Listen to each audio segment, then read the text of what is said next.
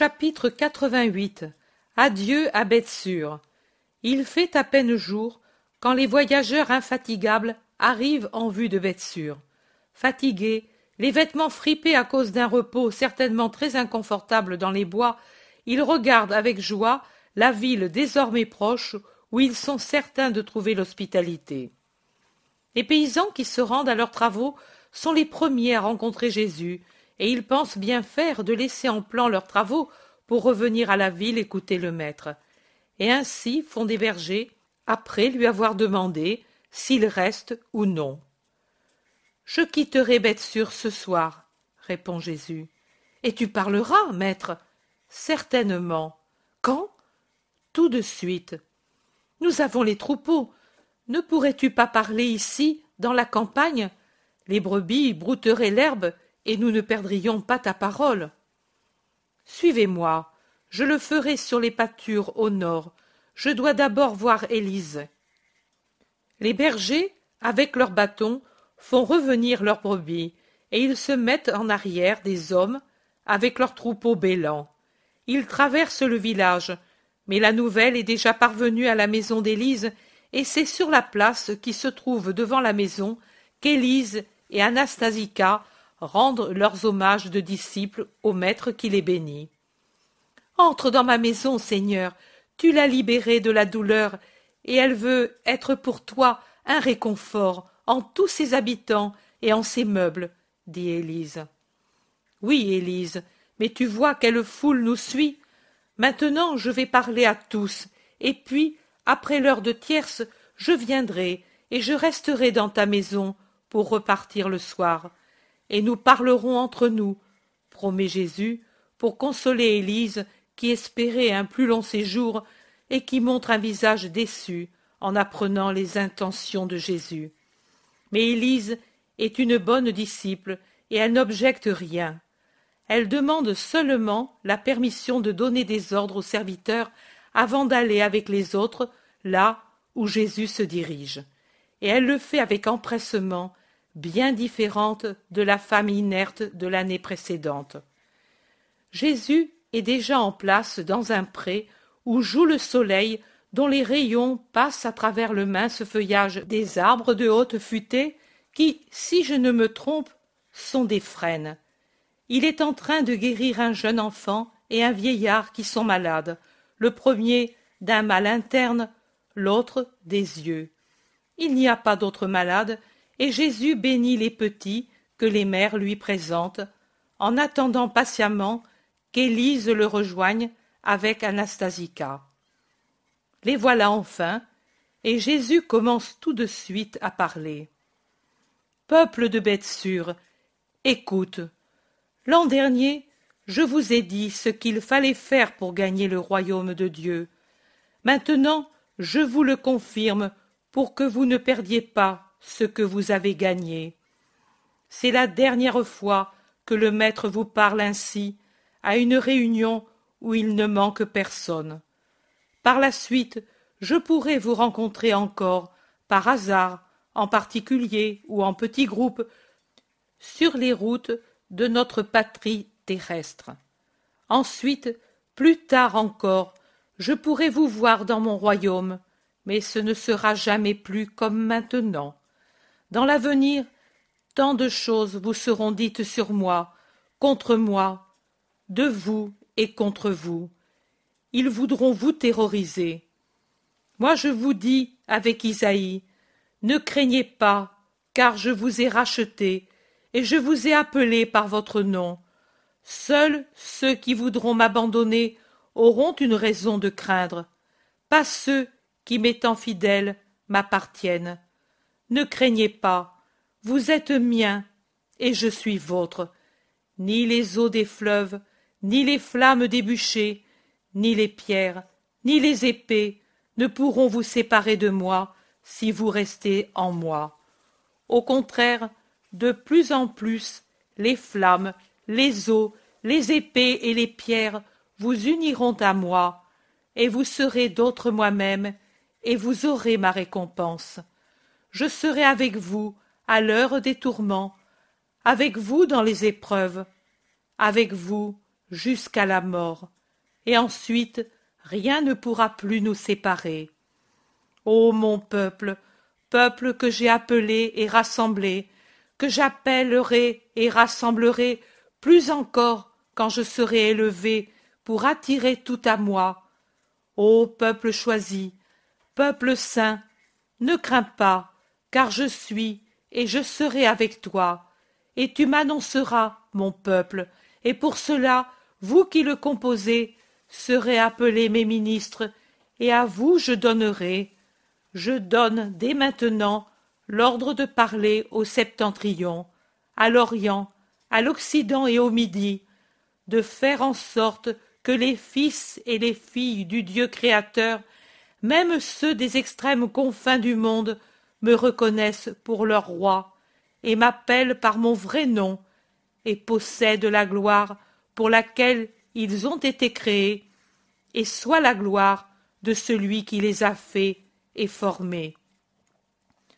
Isaïe le dit, que pour croire, les tribus et les nations appelleront des témoins de ma gloire.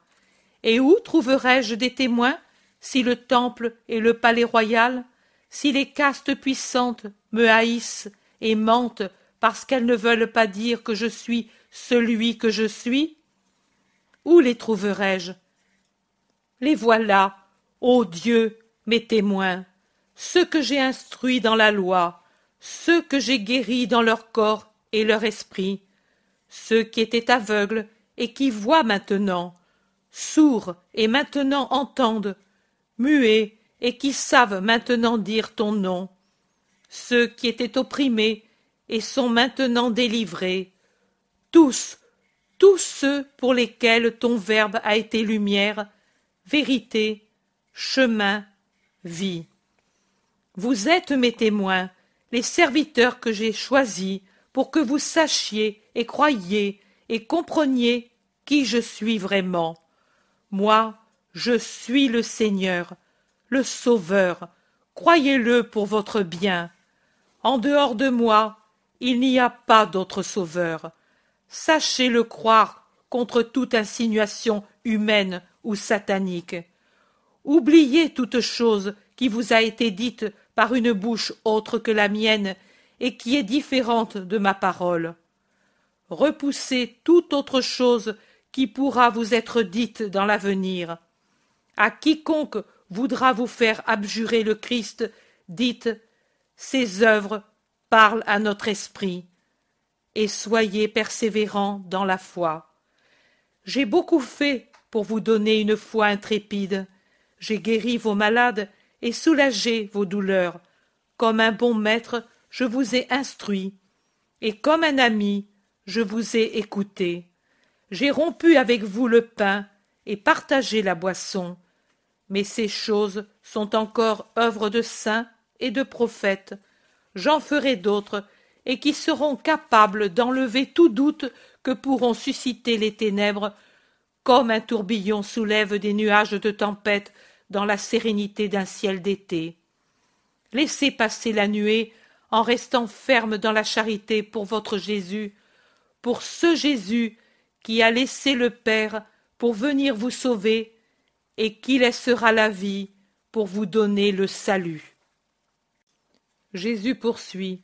Vous, vous que j'ai aimé et que j'aime bien plus que moi-même, car il n'y a pas d'amour plus grand que de s'immoler pour le bien de ceux qu'on aime. Veuillez n'être pas inférieurs à ceux qui, dans la prophétie d'Isaïe, sont appelés bêtes sauvages, dragons et autruches, c'est-à-dire gentils, idolâtres, païens, immondes. Eux, quand j'aurai donné par moi-même le témoignage de la puissance de mon amour et de ma nature, en triomphant par moi seul même de la mort, c'est en effet une chose que l'on peut constater et que personne, s'il n'est menteur, ne pourra nier, diront C'était le Fils de Dieu. Et, triomphant des obstacles en apparence insurmontables, de siècles et de siècles d'un paganisme immonde, de ténèbres, de vices, viendront à la lumière, à la source, à la vie. Ne soyez, Ne soyez pas comme trop en Israël, qui ne m'offrent pas d'holocauste, qui ne m'honorent pas par des victimes, mais au contraire me peinent par leurs iniquités et me rendent victime de la dureté de leur âme, qui, à mon amour qui pardonne, répondent par une haine souterraine qui mine le terrain pour me faire tomber et pour pouvoir dire Vous voyez, il est tombé parce que Dieu l'a foudroyé.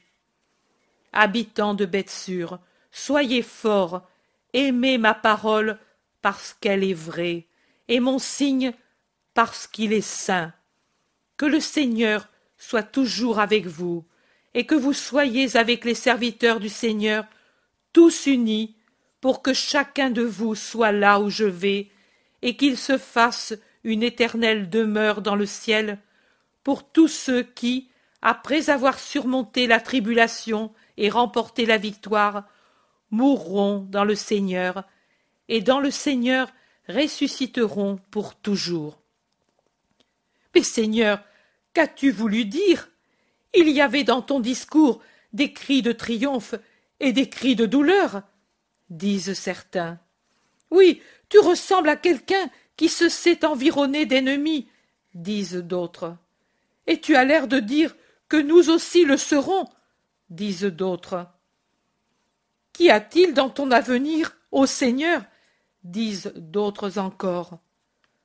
La gloire, dit Judas de Kériote. La mort, soupire Élise en pleurant. La rédemption, l'accomplissement de ma mission. Ne craignez pas, ne pleurez pas, aimez-moi. Je suis heureux d'être le Rédempteur. Viens, Élise, allons à ta maison. Et il se met en tête pour s'y diriger en fendant la foule troublée par des émotions contraires. Mais pourquoi, Seigneur, toujours ces discours demande sur un ton de reproche Judas, et il ajoute Ils ne sont pas d'un roi. Jésus ne lui répond pas. Il répond par contre à son cousin Jacques, qui lui demande, avec des larmes qui brillent dans ses yeux Pourquoi, ô frère, cites-tu toujours des passages du livre dans tes adieux? Pour que ceux qui m'accusent ne disent pas que je délire et que je blasphème, et pour que ceux qui ne veulent pas se rendre à la réalité comprennent que depuis toujours la révélation m'a montré comme le roi d'un royaume qui n'est pas humain, qui se dessine, se construit et se cimente par l'immolation de la victime, de l'unique victime qui peut recréer le royaume des cieux détruit par Satan et les premiers parents. L'orgueil, la haine, le mensonge, la luxure, la désobéissance ont détruit. L'humilité, l'obéissance, l'amour, la pureté, le sacrifice reconstruiront. Ne pleure pas, femme, ceux que tu aimes et qui m'attendent soupirent après l'heure de mon immolation. Ils entrent dans la maison, et pendant que les apôtres s'occupent à se reposer et à calmer leur faim, Jésus va dans le jardin rangé, fleuri, et seul avec Élise, il l'écoute parler. Maître, moi seul sais que Jeanne veut te parler en secret. Elle m'a envoyé Jonatas. Il m'a dit pour des choses très graves. Même la fille que tu m'as donnée, et que tu en sois bénie, l'ignore. Jeanne a envoyé des serviteurs dans toutes les directions pour te chercher, mais ils ne t'ont pas trouvé. J'étais très loin, et je serais allé encore plus loin si l'esprit ne m'avait pas poussé à revenir. Élise, tu vas venir avec moi, et le zélote chez Jeanne. Les autres resteront ici pendant deux jours à se reposer, et puis ils viendront à Béthère. Tu reviendras avec Jonatas. Oui, monseigneur. Élise le regarde maternelle, elle le scrute. Elle ne peut retenir une parole. Tu souffres. Jésus hoche la tête sans dire vraiment non, mais avec un découragement visible. Je suis une mère, tu es mon Dieu, mais, ô mon Seigneur, que penses-tu que veuille Jeanne? Tu as parlé de mort, et moi je l'ai compris, parce qu'au temple les jeunes filles lisaient beaucoup les Écritures qui parlent de toi, Sauveur, et je me souviens de ces paroles. Tu parlais de mort, et ton visage resplendissait d'une joie céleste. Maintenant, ton visage ne resplendit pas. Marie était pour moi comme une fille, et tu es son fils. Aussi, si ce n'est pas péché de le dire, je te vois un peu comme mon fils. Ta mère est au loin, mais c'est une mère qui est à côté de toi. Béni de Dieu, ne puis-je soulager ta peine? Déjà, tu la soulages parce que tu m'aimes. Qu'est-ce que je pense de ce que Jeanne doit me dire? Ma vie est comme ce rosier. Les roses, c'est vous, bonne disciple. Mais les roses enlevées, que reste-t-il Des épines? Mais nous te resterons fidèles jusqu'à la mort. C'est vrai, jusqu'à la mort, et le Père vous bénira pour le réconfort que vous me donnez. Entrons dans la maison, reposons-nous. Au crépuscule, nous partirons pour Béthère. Chapitre 89 À Jésus, suivi du zélote qui conduit par la bride l'âne monté par Élise, frappe à la porte du gardien de Béthère. Ils n'ont pas fait la même route que l'autre fois, et ils sont arrivés aux possessions de Jeanne du petit village qui s'étale sur les pentes occidentales de la montagne sur laquelle s'élève le château. Le gardien, qui reconnaît le seigneur, s'empresse d'ouvrir toute grande la grille qui est à côté de sa petite maison et qui donne accès au jardin qui précède l'habitation. C'est le commencement de ce lieu de rêve que sont les jardins des roseraies de Jeanne une odeur pénétrante de roses fraîches et d'essence de rose flotte dans l'air chaud du crépuscule, et quand la brise du soir, venant de l'Orient, passe en faisant onduler les rosiers en fleurs, le parfum se fait plus pénétrant, plus frais, plus vrai, car il provient des coteaux plantés de rosiers, et il triomphe du lourd parfum d'essence qui sort d'un bas et large appentis appuyé contre le mur occidental de la propriété. Le gardien explique. Ma maîtresse est là. Chaque soir, elle y vient à l'heure où se rassemblent ceux qui s'occupent de la cueillette et de l'essence. Elle leur parle, les interroge, les soigne, les réconforte. Oh. Elle est bonne, notre maîtresse. Elle a toujours été. Mais depuis qu'elle est ta disciple.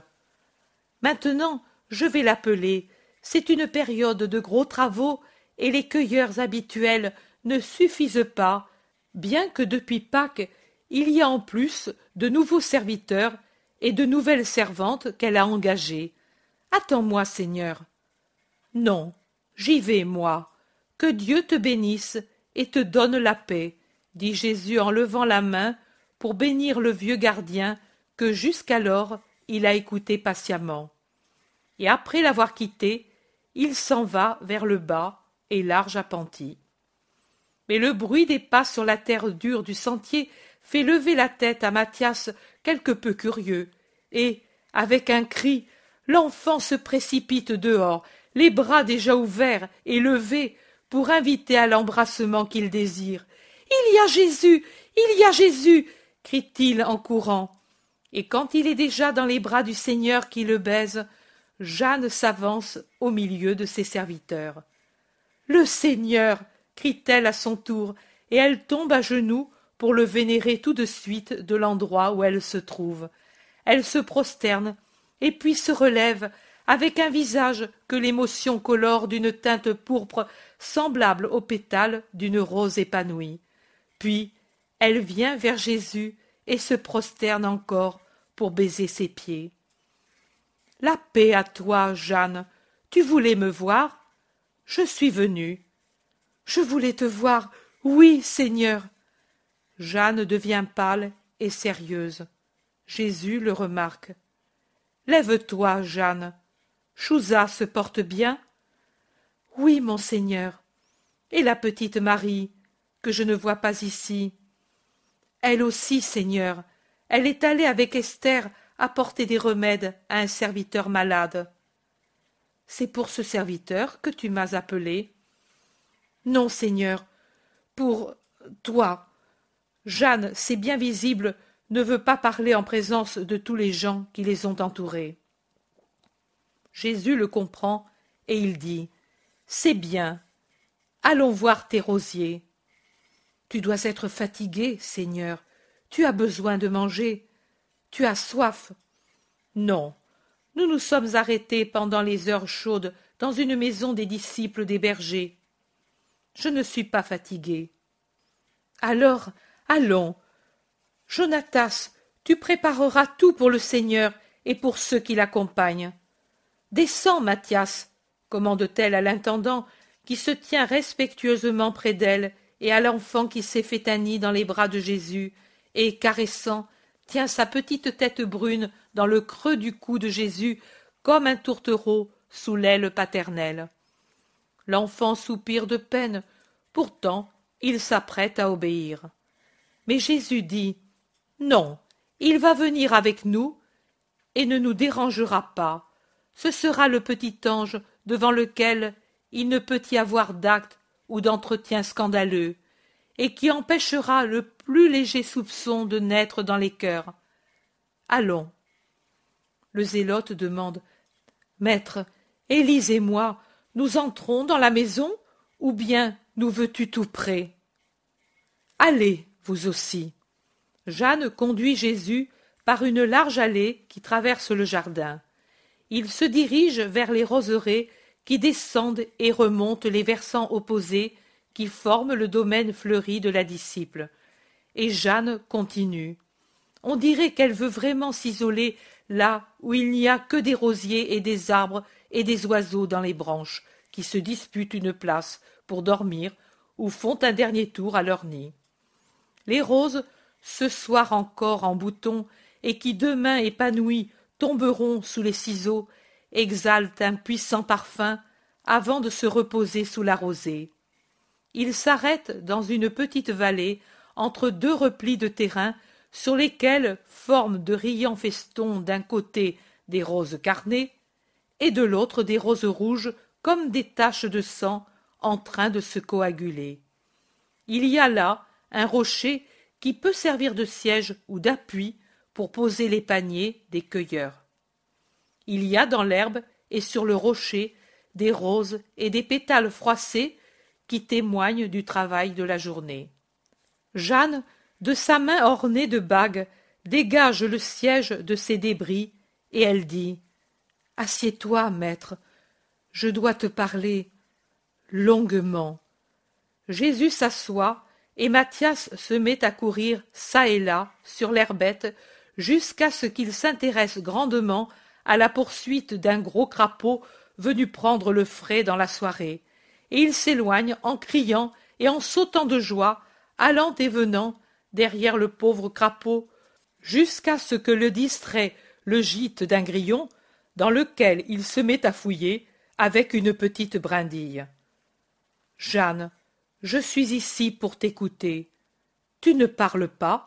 demande Jésus après un moment de silence, et il cesse d'observer l'enfant pour regarder la disciple qui se tient debout devant lui, sérieuse et silencieuse. Oui, maître, mais c'est très difficile, et je crois que ce sera pénible à entendre. Parle avec simplicité et confiance. Jeanne se laisse glisser sur l'herbe et à moitié assise sur les talons, en contrebas par rapport à Jésus qui est assis sur le rocher, dans une pose austère et raide, distant comme homme plus que s'il était séparé par plusieurs mètres et de nombreux obstacles, mais voisin comme Dieu et ami, grâce à la bonté du regard et du sourire. Et Jeanne le regarde, le regarde dans la douceur du crépuscule d'un soir de mai. Enfin, elle parle. Monseigneur, avant de parler, j'ai besoin de t'interroger. de connaître ta pensée, de comprendre si je me suis trompée sur le sens de tes paroles. Je suis une femme, une sotte femme. Peut-être ai-je rêvé, et que maintenant seulement je me rends compte des choses comme tu les as dites, comme tu les as préparées, comme tu les veux pour ton royaume. Peut-être Chouza a-t-il raison, et moi tort. Chouza t'a fait des reproches. Oui et non, Seigneur. Il m'a seulement dit, au nom de sa puissance maritale, que s'il en est comme les derniers faits le font penser, je dois te quitter, car lui, dignitaire d'Hérode, ne peut permettre que son épouse conspire contre Hérode. Et quand donc as-tu été conspiratrice qui pense à faire du tort à Hérode? Son pauvre trône si dégoûtant ne vaut pas ce siège au milieu des rosiers. Je m'assois ici, mais je ne m'assoirai pas sur son siège. Que Chouza se rassure. Ni le trône d'Hérode, ni même celui de César ne me font envie. Ce ne sont pas mes trônes, et ce ne sont pas mes royaumes. Oh. Oui, Seigneur, béni que tu es. Quelle paix tu me donnes. Cela fait des jours que j'en souffre. Mon maître, saint et divin, mon cher maître, mon maître de toujours, tel que je t'ai compris, vu, aimé, tel que je t'ai cru, si élevé, si élevé au-dessus de la terre, si, si divin, ô mon Seigneur et Roi céleste. Et Jeanne, ayant pris la main de Jésus, en baise respectueusement le dos, en restant à genoux, comme en adoration. Jésus demande Mais qu'est-il donc arrivé? Une chose que j'ignore, capable de te troubler ainsi, de brouiller en toi la limpidité de ma figure morale et spirituelle? Parle. Quoi, maître? Les fumées de l'erreur, de l'orgueil, de la cupidité, de l'entêtement se sont élevées comme de puants cratères et ont embrouillé ton image dans la pensée de certains, de certaines, et ont essayé de faire la même chose en moi. Mais moi, je suis ta Jeanne, ta grâce, ô Dieu, et je ne me serai pas perdue, au moins, je l'espère, sachant combien Dieu est bon. Mais celui qui n'est qu'un embryon d'âme qui lutte pour se former peut bien mourir à cause d'une déception. Mais celui qui n'est que quelqu'un qui d'une mer fangeuse, troublée par des courants violents, essaie de gagner le rivage, le port, de se purifier, de connaître d'autres lieux de paix, de justice, peut bien être vaincu par la fatigue s'il perd la confiance en ce rivage, en ces lieux, et se laisser reprendre par les courants, par la fange.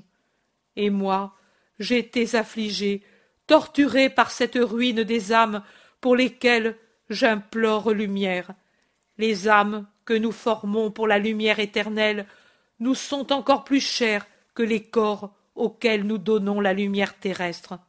Maintenant, je comprends ce que c'est que d'être mère d'une chair et d'être mère d'une âme. On pleure pour notre petit enfant qui est mort, mais c'est seulement notre douleur.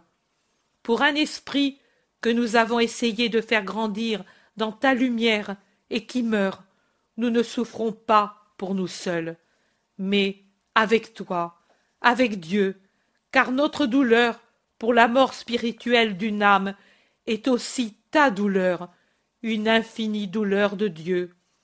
Je ne sais pas si je m'explique bien. Oh. Très bien. Mais fais un récit ordonné, si tu veux que je te console. Oui, maître. Tu as envoyé à Béthanie Simon le Zélote et Judas de Kériote, n'est-ce pas? Pour cette jeune fille hébraïque que les Romaines t'ont donnée et que tu as envoyée à Nick? Oui, eh bien. Elle a voulu saluer ses bonnes maîtresses. Et Simon et Judas l'ont accompagnée à l'Antonia. Tu le sais? Je le sais. Eh bien, maître, je dois te donner une douleur. Maître, tu n'es vraiment qu'un roi de l'esprit. Tu ne penses pas à des royaumes terrestres? Mais non, Jeanne. Comment peux-tu encore le penser? Maître, pour avoir la joie de te voir une fois de plus divin, seulement divin. Mais précisément parce que tu es tel, je dois te causer une douleur. Maître, l'homme de Kériote ne te comprend pas, et il ne comprend pas celle qui te respecte comme un sage, comme un grand philosophe, comme une vertu sur la terre, mais t'admire seulement pour cela, et pour cela se fait ta protectrice. C'est étrange que des païennes comprennent ce que ne comprend pas un de tes apôtres après avoir été si longtemps avec toi. Il est aveuglé par l'humanité, l'amour humain. Tu l'excuses, mais il te nuit, maître. Pendant que Simon parlait avec Plotina, Lydia et Valéria, Judas a parlé avec Claudia en ton nom, comme ton ambassadeur. Il voulait lui arracher des promesses pour une restauration du royaume d'Israël. Claudia l'a longuement interrogé. Lui a beaucoup parlé. Il pense certainement être au seuil de son rêve fou, là où le rêve se change en réalité. Maître, Claudia en est indignée. C'est une fille de Rome. Elle a l'Empire dans le sang. Comment veux-tu qu'elle, justement elle, la fille de l'agent Claudia, marche contre Rome Elle en a été si profondément choquée qu'elle a douté de toi et de la sainteté de ta doctrine. Elle ne peut encore concevoir, comprendre la sainteté de ton origine. Mais elle y arrivera parce qu'elle a bonne volonté. Elle y arrivera quand elle se sera rassurée sur ton compte. Pour l'instant, tu lui parais un rebelle, un usurpateur, avide, faux. Plotina et les autres ont essayé de la rassurer, mais elle veut de toi une réponse immédiate. Jésus lui répond. Dis-lui qu'elle ne craigne pas, je suis le roi des rois, celui qui les crée et qui les juge, mais je n'aurai pas d'autre trône que celui de l'agneau, d'abord immolé, ensuite triomphant au ciel. Fais-le lui savoir, sans tarder. Oui, maître, je vais y aller personnellement, avant qu'elle ne quitte Jérusalem, car Claudia est tellement indignée qu'elle ne reste pas davantage à l'Antonia, pour ne pas voir les ennemis de Rome, dit-elle. Qui t'a dit cela? Plotina et Lydia, elles sont venues, et Chouza était présent. Et depuis, il m'a posé le dilemme. Ou bien tu es le Messie spirituel, ou bien je te quitte pour toujours. Jésus a un sourire lassé sur son visage qui a pâli de douleur au récit de Jeanne, et il dit Chouza ne vient-il pas ici? Demain, c'est le sabbat, et il y sera. Et moi, je le rassurerai. Ne crains pas, que personne ne craigne, ni Chouza pour sa place à la cour, ni Hérode pour d'éventuelles usurpations, ni Claudia pour l'amour de Rome, ni toi par la crainte de t'être trompé, de pouvoir être séparé que personne ne craigne. Moi seul, je dois craindre et souffrir. Maître, cette douleur, je n'aurais pas voulu te la donner, mais le silence aurait été une tromperie. Maître, comment te comporteras-tu avec Judas? J'ai peur de ses réactions. Pour toi, toujours pour toi. Avec vérité, je lui ferai comprendre que je sais et que je désapprouve son acte et son obstination. Il me haïra, car il comprendra que c'est par moi que tu sais. Tu en souffres Jeanne répond. Ta haine serait pour moi une douleur, pas la sienne.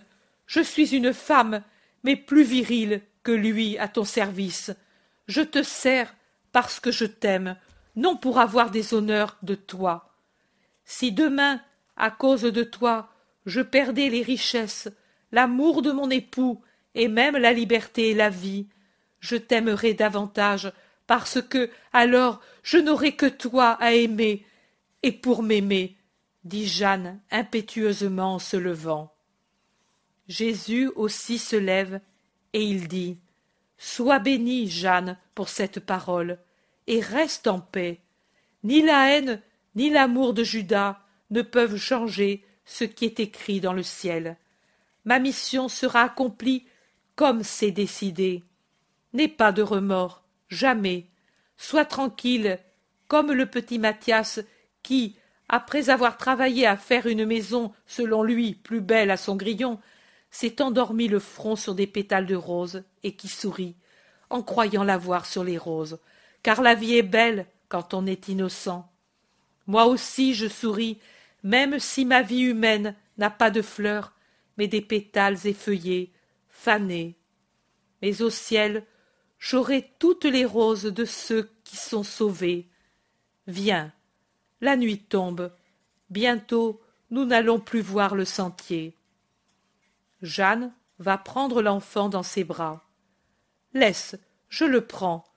Regarde comme il sourit. Certainement il rêve au ciel, à sa maman. Et toi Moi aussi, dans mes peines de toutes les heures, je rêve au ciel, à maman et aux bonnes disciples. Et lentement, il se dirige vers la maison. Chapitre 90 Jésus avec Pierre et Barthélemy à Béthère. Jésus se promène à travers les bosquets de roses où s'active le travail des cueilleurs. Il trouve ainsi le moyen de parler avec tel ou tel, et aussi avec la veuve et ses enfants, que Jeanne, par amour pour lui, a prise comme servante à Pâques après le banquet des pauvres.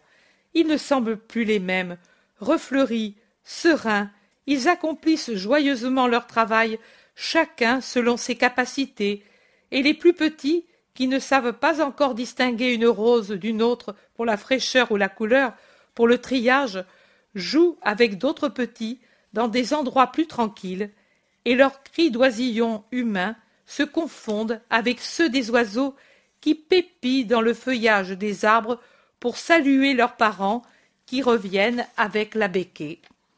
Jésus se dirige vers ces petits oisillons humains et il se penche, s'intéresse, caresse, apaise les petites disputes, relève ceux qui sont tombés et qui pleurnichent, souillés de terre, le front ou les menottes égratignées par le sol, et les pleurs, les rixes, les jalousies s'arrêtent sur le cou, sous la caresse et la parole de l'innocent aux innocents. Elles se changent en offrande de l'objet de la contestation ou de la chute du carabe doré, du caillou coloré ou brillant, de la fleur cueillie. Jésus en a les mains et la ceinture pleine, et il ne se fait pas voir quand il dépose les carabes ou les coccinelles sur les feuillages pour les rendre à la liberté. Combien de fois j'ai remarqué le tact parfait de Jésus même avec les tout petits, pour ne pas les mortifier, pour ne pas les décevoir. Il a l'art et le charme de savoir les rendre meilleurs et de se faire aimer avec des riens, en apparence, qui en réalité sont des perfections d'un amour adapté à la petitesse de l'enfant. Voici que je vois s'avancer d'un pas rapide, au point que ses vêtements s'agitent comme une voile remuée par le vent, Pierre, suivi de Barthélemy, qui marche plus lentement. Il arrive derrière le maître penché sur des bébés qu'il caresse, certainement des enfants des cueilleuses, installés sur des paillasses à l'ombre des arbres. Maître Simon Comment donc es-tu ici? Et toi, Barthélemy Vous deviez partir demain soir, après le crépuscule du sabbat. Maître, ne nous fais pas de reproches. Écoute-nous d'abord. Je vous écoute, et je ne vous fais pas de reproches, car je pense que c'est pour un motif grave que vous avez désobéi. Donnez-moi seulement l'assurance que personne de vous n'est malade ou blessé. Non, Non, Seigneur, aucun mal n'est arrivé, s'empresse de dire Barthélemy. Mais Pierre, sincère et toujours impétueux, dit Hum, moi je dis qu'il vaudrait mieux que nous ayons tous les jambes cassées et même la tête plutôt que. Qu'est-il arrivé alors? Maître, nous avons pensé qu'il valait mieux venir pour mettre fin à. est en train de dire Barthélemy, quand Pierre l'interrompt. Mais dépêche-toi de le dire. Et il termine. Judas est devenu un démon depuis que tu es parti. On ne pouvait plus parler, plus discuter. Il querelle tout le monde. Et il a scandalisé tous les serviteurs d'Élise et d'autres encore. Peut-être est-il devenu jaloux parce que tu as pris Simon avec toi, dit Barthélemy pour l'excuser, en voyant que le visage de Jésus devient très sévère. Bien sûr, de la jalousie. Vas-tu finir de l'excuser? Ou bien je me querelle avec toi pour me défouler de n'avoir pu le quereller? Parce que, maître, j'ai réussi à me taire. Pense donc à me taire, justement par obéissance et par amour pour toi. Mais quel mal pour y arriver Bon, à un moment que Judas s'est éloigné en claquant les portes, nous nous sommes consultés, et nous avons pensé qu'il valait mieux partir pour mettre fin au scandale à Betsure et éviter de, de le gifler. Et je suis parti tout de suite avec Barthélemy. J'ai prié les autres qu'ils me laissent partir sans tarder avant son retour, car car je sentais que je ne me serais plus contenu. Voilà, j'ai parlé, Maintenant fais-moi des reproches s'il te paraît que je me suis trompé. Tu as bien fait. Vous avez tous bien fait. Même Judas. Ah. Non, monseigneur. Ne dis pas cela. Il a donné un indigne spectacle. Non. Lui n'a pas bien agi. Mais toi, ne le juge pas. Non, Seigneur. Le nom a du mal à sortir. Un silence. Puis Pierre demande Mais au moins, dis-moi pourquoi Judas est devenu ainsi tout d'un coup. Il paraissait devenu si bon, on était si bien. J'avais fait des prières et des sacrifices pour que cela dure, car je ne peux pas te voir affligé, et tu es affligé quand nous agissons mal. Et depuis les enseignies, je sais que même le sacrifice d'une cuillerée de miel a de la valeur. Il a fallu que me l'enseigne un disciple, le plus petit des disciples, un pauvre enfant, cette vérité, à moi, ton sot apôtre. Mais je ne l'ai pas négligé, car j'en ai vu le fruit, car j'ai compris, moi aussi, tête dure, quelque chose, grâce à la lumière de la sagesse qui s'est penchée avec bonté sur moi, qui est descendu jusqu'à moi, le grossier pécheur, l'homme pécheur. J'ai compris qu'il ne faut pas seulement t'aimer en parole, mais en te sauvant les âmes par le sacrifice pour te donner une joie, pour ne pas te voir comme tu es maintenant, comme tu étais au mois du Sébat, si pâle et si affligé, mon maître et Seigneur, que nous ne sommes pas dignes d'avoir, nous qui ne te comprenons pas, nous, vers de terre près de toi, fils de Dieu, nous, fange près de toi, étoile, nous, ténèbres près de toi, lumière, mais cela n'a servi à rien, à rien. C'est vrai, mes pauvres offrandes, si pauvres, si mal faites. À quoi devaient-elles servir? J'ai été orgueilleux en croyant qu'elles pouvaient servir. Pardonne-moi, mais je t'ai donné ce que j'avais. Je me suis offert pour te donner tout ce que j'ai, et je croyais être justifié parce que je t'ai aimé. Ô mon Dieu, avec tout moi-même, avec tout mon cœur, avec toute mon âme, avec toutes mes forces, comme il est dit. Et maintenant, je comprends cela aussi, et je le dis, moi, comme le dit toujours Jean, notre ange, et je te prie, et il s'agenouille aux pieds de Jésus, d'augmenter ton amour en ton pauvre Simon, pour augmenter mon amour pour toi, ô mon Dieu et Pierre se courbe pour baiser les pieds de Jésus et reste ainsi. Barthélemy, qui a écouté, l'admirant et l'approuvant, l'imite. Levez-vous, amis, mon amour ne cesse de grandir en vous, et il grandira de plus en plus. Et soyez bénis pour le cœur que vous avez. Quand les autres vont-ils venir? Avant le crépuscule. C'est bien. Jeanne aussi, avec Élise et Chouza, reviendra avant le crépuscule. Nous passerons le sabbat ici, et puis nous partirons. Oui, Seigneur, mais pourquoi Jeanne t'a-t-elle appelé d'une manière si pressante? Ne pouvait-elle pas attendre? Il était décidé que l'on venait ici. Par son imprudence, elle a été cause de toute cette histoire. Ne lui fais pas de reproches, Simon de Jonas. Elle a agi avec prudence et amour. Elle m'a appelé parce qu'il y avait des âmes dont il fallait raffermir la bonne volonté. Ah. Alors je ne parle plus. Mais Seigneur, pourquoi Judas a-t-il ainsi changé? N'y pense pas, n'y pense pas. Jouis de cet Éden tout fleuri et paisible. Jouis de ton Seigneur. Laisse et oublie l'humanité sous ses pires formes, dans les assauts qu'elle livre à l'esprit de ton pauvre compagnon. Rappelle-toi seulement de prier pour lui, beaucoup, beaucoup.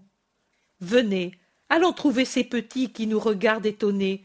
Je leur parlais de Dieu il y a un instant, d'âme à âme, avec amour, et au plus grand avec les beautés de Dieu. Et il prend par la taille ses deux apôtres, tout en se dirigeant vers un groupe d'enfants qui l'attendent. Chapitre 91 Adieu à Béthère.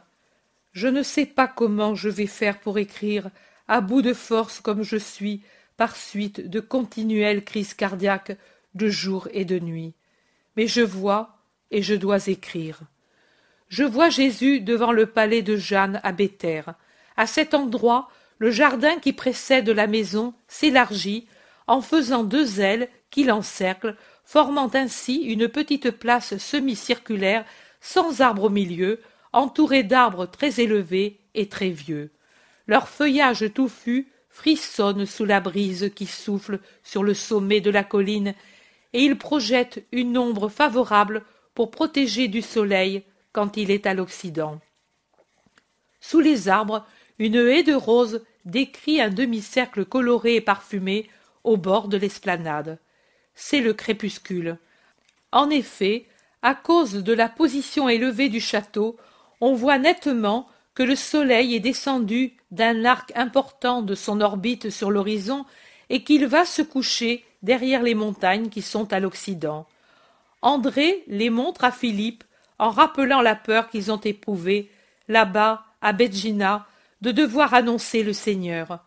On comprend que c'est sur ces montagnes que se trouve Bedjina où le Seigneur, il y a un an, guérit la fille de l'hôtelier au commencement de sa pérégrination vers les rivages de la Méditerranée, si j'ai bon souvenir.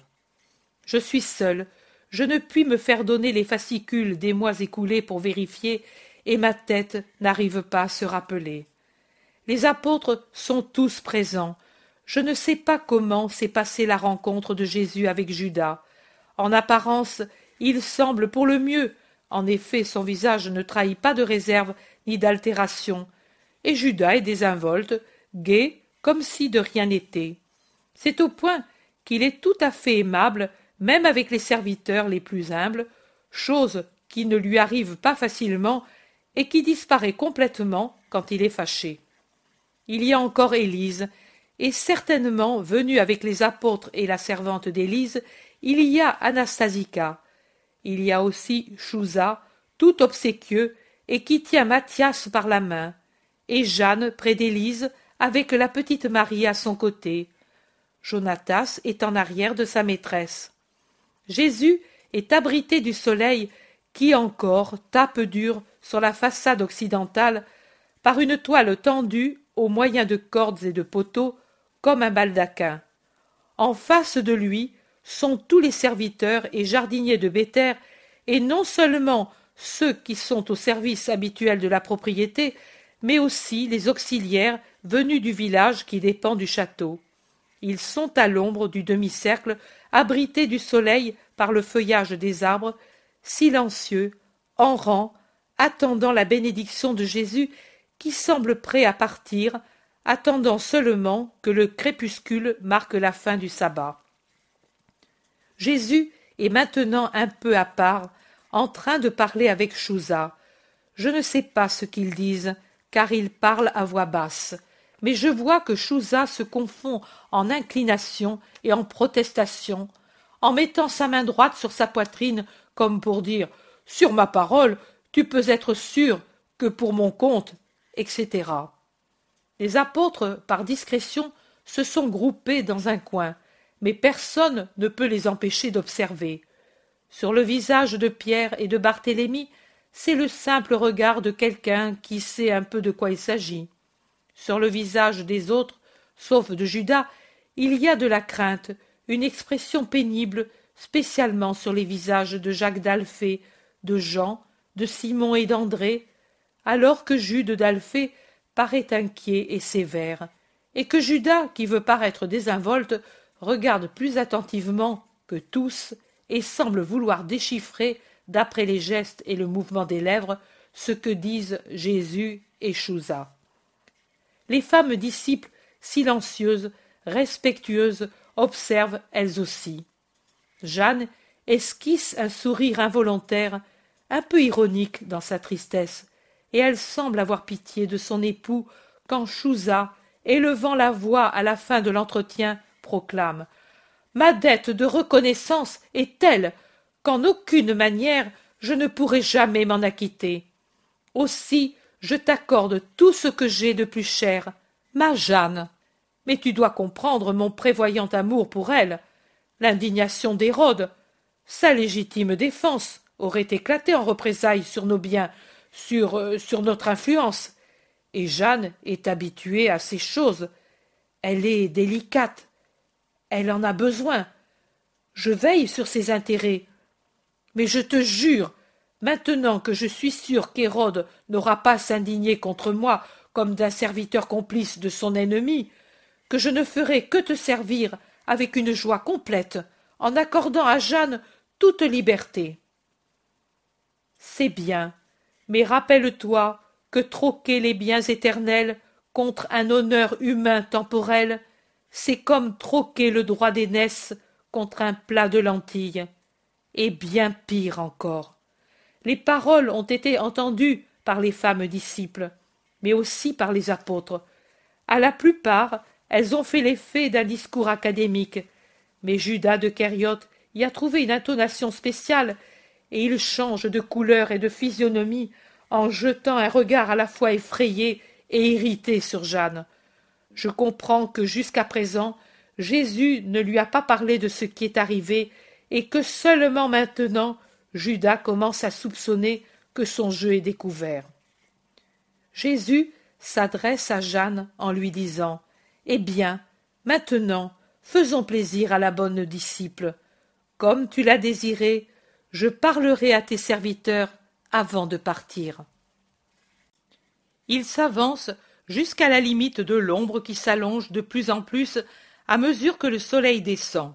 Il descend lentement, et il ressemble déjà à une orange coupée à sa base, et la coupure s'élargit alors que l'astre descend derrière les montagnes de Betchina en laissant une rougeur de feu sur le ciel clair.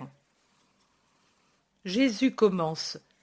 Chers amis, Chouza et Jeanne, et vous, leurs bons serviteurs qui connaissez déjà le Seigneur grâce à mon disciple Jonatas depuis de longues années, et grâce à Jeanne depuis qu'elle est ma disciple fidèle, écoutez. J'ai fait mes adieux à tous les villages de Judée, où j'ai des disciples plus nombreux grâce au travail des premiers disciples, les bergers, et à cause de la manière dont ils ont répondu au Verbe qui est passé en instruisant pour sauver. Maintenant, je prends congé de vous, car jamais plus je ne reviendrai dans cet Éden si beau. Mais sa beauté ne lui vient pas seulement des rosiers et de la paix qui y règne, pas seulement de la bonne maîtresse qui en est la reine, mais de ceux qu'ici on croit au Seigneur et qu'on vit selon sa parole. Un paradis, oui. Qu'était le paradis d'Adam et Ève? Un splendide jardin où on vivait sans péché, et où retentissait la voix de Dieu, aimé, accueilli avec joie par ses deux premiers enfants. Eh bien, je vous exhorte à veiller pour que n'arrive pas ce qui est survenu dans l'Éden, que ne s'y insinue pas le serpent du mensonge, de la calomnie, du péché, pour qu'il ne morde pas votre cœur en vous séparant de Dieu. Veillez et restez ferme dans la foi. Ne vous agitez pas. Ne faites pas des actes d'incrédulité. Cela pourrait arriver parce que le maudit entrera, essaiera d'entrer partout, comme il est déjà entré en beaucoup d'endroits, pour détruire l'œuvre de Dieu. Et tant qu'il entre dans l'endroit, le subtil, l'astucieux, l'infatigable, et qu'il scrute et qu'il prête l'oreille, dresse des embûches, bave, tente de séduire, il y a encore peu de mal. Rien ni personne ne peut l'empêcher de le faire. Il l'a fait au paradis terrestre. Mais le plus grand mal, c'est de le laisser séjourner sans le chasser. L'ennemi que l'on ne chasse pas finit par devenir le maître de l'endroit, car il s'y installe et y construit ses repères et ses citadelles. Donnez-lui tout de suite la chasse, mettez-le en fuite avec l'arme de la foi, de la charité, de l'espérance dans le Seigneur. Mais le plus grand mal, le mal suprême ensuite, c'est quand, non seulement on le laisse vivre tranquillement parmi les hommes, mais quand on le laisse pénétrer de l'extérieur à l'intérieur, et qu'on le laisse se faire un nid dans le cœur de l'homme, oh. Alors. Et pourtant, déjà beaucoup d'hommes l'ont accueilli dans leur cœur pour faire échec au Christ. Ils ont accueilli Satan avec ses mauvaises passions en chassant le Christ. Et si encore ils n'avaient pas connu le Christ dans la vérité, si leur connaissance avait été superficielle, comme on se connaît entre voyageurs en se rencontrant par hasard sur une route, en ne se regardant souvent qu'un instant, en inconnus qui se voient pour la première et la dernière fois, parfois pour échanger seulement quelques mots, pour s'enquérir du bon chemin, pour demander une pincée de sel, pour demander le briquet pour allumer le feu, ou le couteau pour préparer la viande. S'il en avait été ainsi de la connaissance du Christ dans des cœurs qui, maintenant et davantage demain, de plus en plus, chassent le Christ pour faire place à Satan, on pourrait encore avoir pitié d'eux et les traiter avec miséricorde parce qu'ils ignorent le Christ. Mais malheur à ceux qui me connaissent pour ce que je suis réellement, qui se sont nourris de ma parole et de mon amour, et maintenant me chassent pour accueillir Satan qui les séduit par des promesses trompeuses de triomphes humains, dont la réalité sera l'éternelle damnation. Vous, vous qui êtes humbles, et ne rêvez pas au trône ni aux couronnes, vous qui ne cherchez pas les gloires humaines, mais la paix et le triomphe de Dieu, son royaume, son amour, la vie éternelle, et cela seulement, ne les imitez jamais, veillez, veillez, gardez-vous purs de toute corruption, fort contre les insinuations, contre les menaces, contre tout. Judas, qui a compris que Jésus sait quelque chose, est devenu un masque terreux.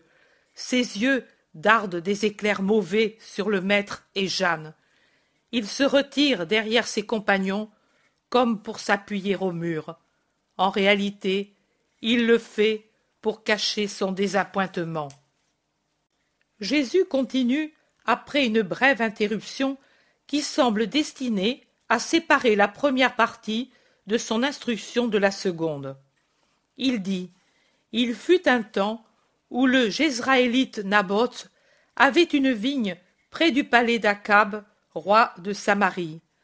C'était une vigne de ses pères, très chère par conséquent à son cœur, quasi sacrée pour lui, car c'était l'héritage que lui avait laissé son père après l'avoir hérité à son tour de son propre père, et ce dernier du sien, et ainsi de suite. Des générations d'ancêtres avaient sué dans cette vigne pour la rendre toujours plus florissante et plus belle. Naboth l'aimait beaucoup. Akab lui dit Cède-moi ta vigne qui touche ma maison, et me sera donc très utile pour en faire un jardin pour moi et pour ceux qui sont avec moi. En échange, je te donnerai une vigne meilleure, ou de l'argent si tu préfères. Mais Naboth répondit Je regrette de te déplaire, ô roi, mais je ne peux te faire ce plaisir. Cette vigne est un héritage de mes pères, et elle est sacrée pour moi. Dieu me garde de te céder l'héritage de mes pères. Méditons cette réponse. Trop peu la médite, trop peu en Israël. Beaucoup, la plupart, ceux dont j'ai parlé d'abord, chassent facilement le Christ pour accueillir Satan, sans respect pour l'héritage des pères, pourvu qu'ils aient beaucoup d'argent ou beaucoup de terrain, c'est-à-dire beaucoup d'honneur et l'assurance de n'être pas supplantés facilement. Ils consentent à céder l'héritage des pères, c'est-à-dire l'idée messianique pour ce qu'elle est en vérité, ainsi qu'elle a été révélée au sein d'Israël, et qui devrait être sacrée dans ses plus petits détails, pas négligée, pas altérée, pas rabaissée par des limitations humaines. Combien, combien, combien troque la lumineuse idée messianique, toute sainte et toute spirituelle, contre un fantoche de royauté humaine, agité comme un épouvantail pour contrer, pour blasphémer les autorités et la vérité. Moi, qui suis miséricorde, je n'arrive pas à les maudire par les terribles malédictions de Moïse aux transgresseurs de la loi. Mais derrière la miséricorde, il y a la justice. Que chacun s'en souvienne. Moi, pour mon compte, je leur rappelle, et s'il y a quelqu'un d'eux parmi ceux qui sont ici, qu'ils reçoivent de bonne grâce l'avertissement.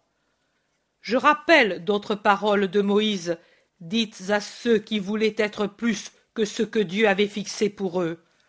Moïse dit à Corée, Dathan et Abiron, qui se disaient égaux à Moïse et à Aaron, et qui se révoltaient de n'être que des fils de Lévi dans le peuple d'Israël.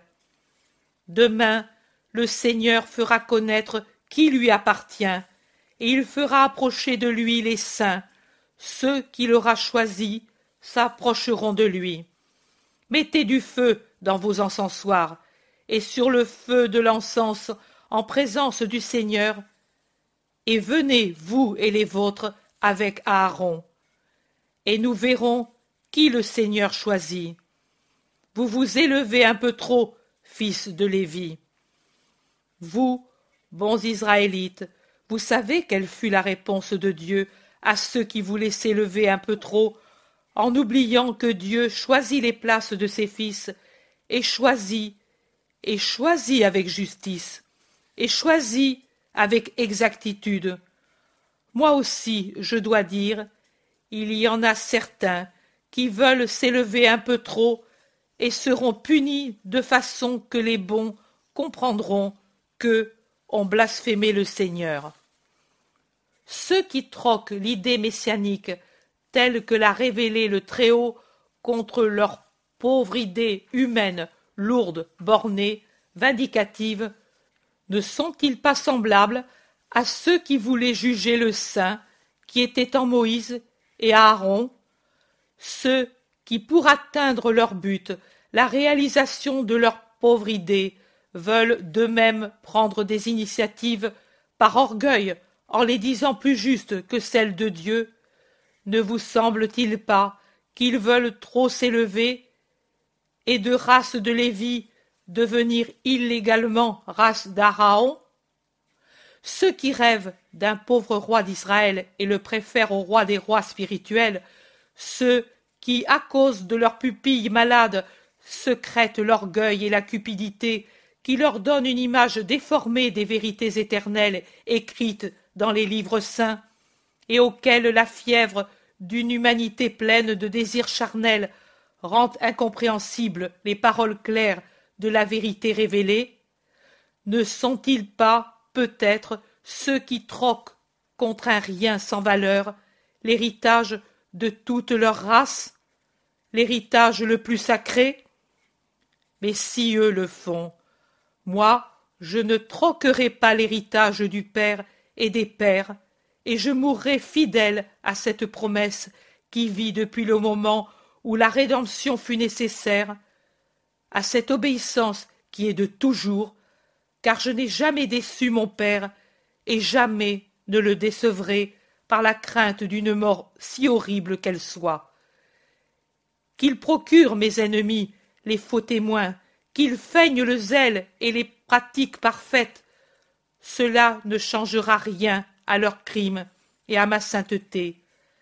Mais celui et ceux qui seront ses complices après l'avoir corrompu croiront pouvoir étendre la main sur ce qui est à moi, trouveront les chiens et les vautours qui se repaîtront de leur sang, de leur corps sur la terre, et les démons qui se repaîtront de leur esprit sacrilège, sacrilège et déicide, dans l'enfer. Je vous ai dit cela pour que vous le sachiez, pour que chacun le sache, pour que celui qui est mauvais puisse se repentir pendant qu'il peut encore le faire en imitant Akab, et pour que celui qui est bon ne soit pas troublé à l'heure des ténèbres. Ô fils de Béter, adieu, que le Dieu d'Israël soit toujours avec vous et que la rédemption fasse descendre sa rosée sur un champ qui est pur, pour qu'y germent toutes les semences répandues dans vos cœurs par le Maître qui vous a aimés jusqu'à la mort. Jésus les bénit et les regarde s'en aller lentement. Le crépuscule est arrivé. Seule une coloration rouge qui se dégrade lentement en une couleur violacée reste comme simple souvenir du soleil. Le repos sabbatique est fini. Jésus peut partir. Il embrasse les petits, salue les femmes disciples, salue Chouza, et sur le seuil du portail, il se retourne encore et dit à haute voix, de manière que tous entendent. Je parlerai, quand je pourrai le faire, à ces créatures. Mais toi, Jeanne, veille à leur faire savoir qu'en moi il n'y a que l'ennemi de la faute et le roi de l'esprit. Et souviens-t'en, toi aussi, Chouza, et ne crains pas, personne n'a à craindre de moi, pas même les pécheurs, puisque je suis le salut. Seuls les impénitents jusqu'à la mort auront à craindre du Christ, qui sera le juge après avoir été le tout amour. La paix soit avec vous. Et il sort en tête et commence la descente. Chapitre 92 Lutte et victoire spirituelle de Simon de Jonas. Je puis te contempler, mon Seigneur, pendant que tu descends par des chemins rapides vers une fertile vallée, en laissant derrière toi le château de Béter, encore lumineux dans le jour qui meurt là-haut au sommet de sa colline fleurie laissant là-haut l'amour des femmes disciples, des petits, des humbles, et descendant vers les routes qui vont à Jérusalem, vers le monde, vers le bas. Et elles ne sont pas seulement plus obscures que les sommets parce que ce sont des vallées, et que par conséquent le soleil, la lumière les a quittées depuis un moment, mais parce que surtout en bas, dans le monde, il y a l'embuscade, il y a la haine, il y a tant de mal qui t'attendent, mon Seigneur. Jésus est tout à fait en tête, forme blanche et silencieuse qui avance, majestueuse, même en descendant par des sentiers malaisés et réguliers qu'il a pris pour raccourcir le chemin. Dans la descente, son long vêtement, son large manteau balaient la pente, et Jésus paraît déjà enveloppé du manteau royal qui fait une traîne derrière ses pas. Derrière lui, moins majestueux, mais pareillement silencieux, les apôtres. Le dernier, à quelque distance, Judas dans son sombre dépit qui le rend laid. Parfois, les plus simples, André, Thomas, se retournent pour le regarder, et André lui dit même Pourquoi restes-tu ainsi seul, si loin, en arrière? Tu te sens mal? Cela provoque une brutale répartie. Pense pour toi qui étonne André, d'autant plus qu'elle est accompagnée d'une épithète grossière. Pierre est le second de la file des apôtres, derrière Jacques d'Alphée, qui suit immédiatement le maître. Et dans le grand silence du soir, dans les montagnes, Pierre a entendu. Il se retourne brusquement, et brusquement, il va aller en arrière vers Judas. Puis, il s'arrête, il réfléchit un moment, et il court vers Jésus.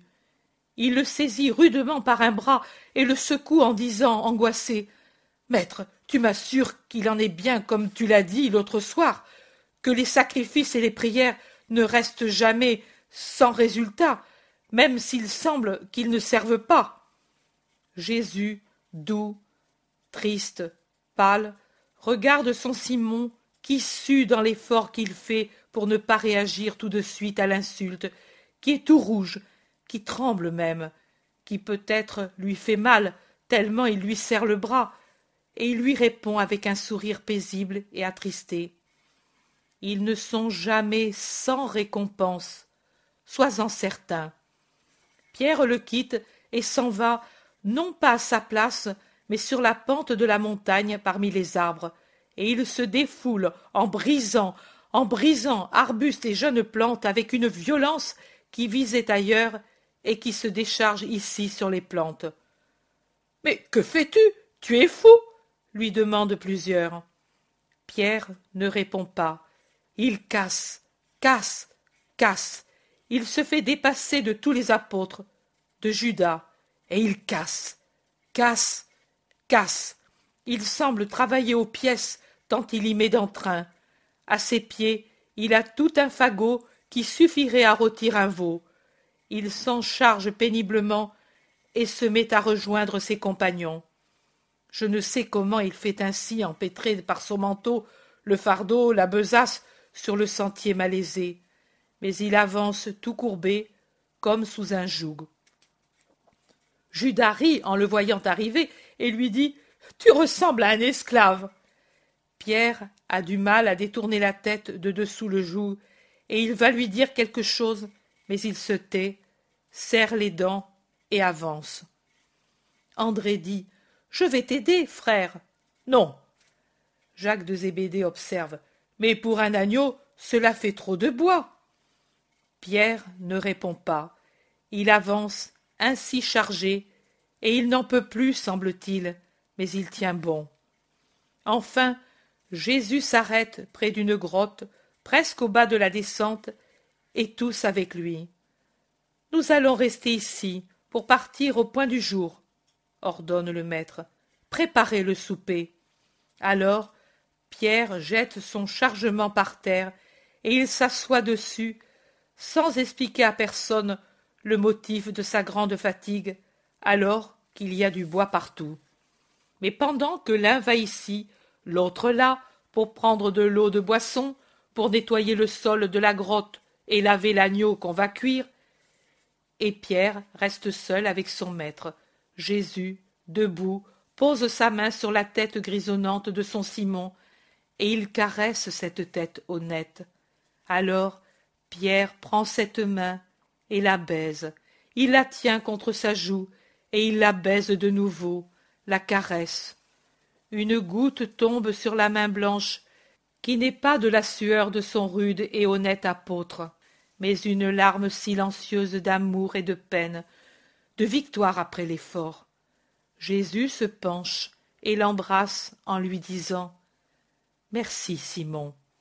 Voilà, Pierre n'est sûrement pas un bel homme, mais quand il renverse sa tête en arrière pour regarder son Jésus qu'il a embrassé et remercié, car lui, lui seul a compris, la vénération, la joie le rendent beau. C'est sur cette transformation que la vision cesse pour moi.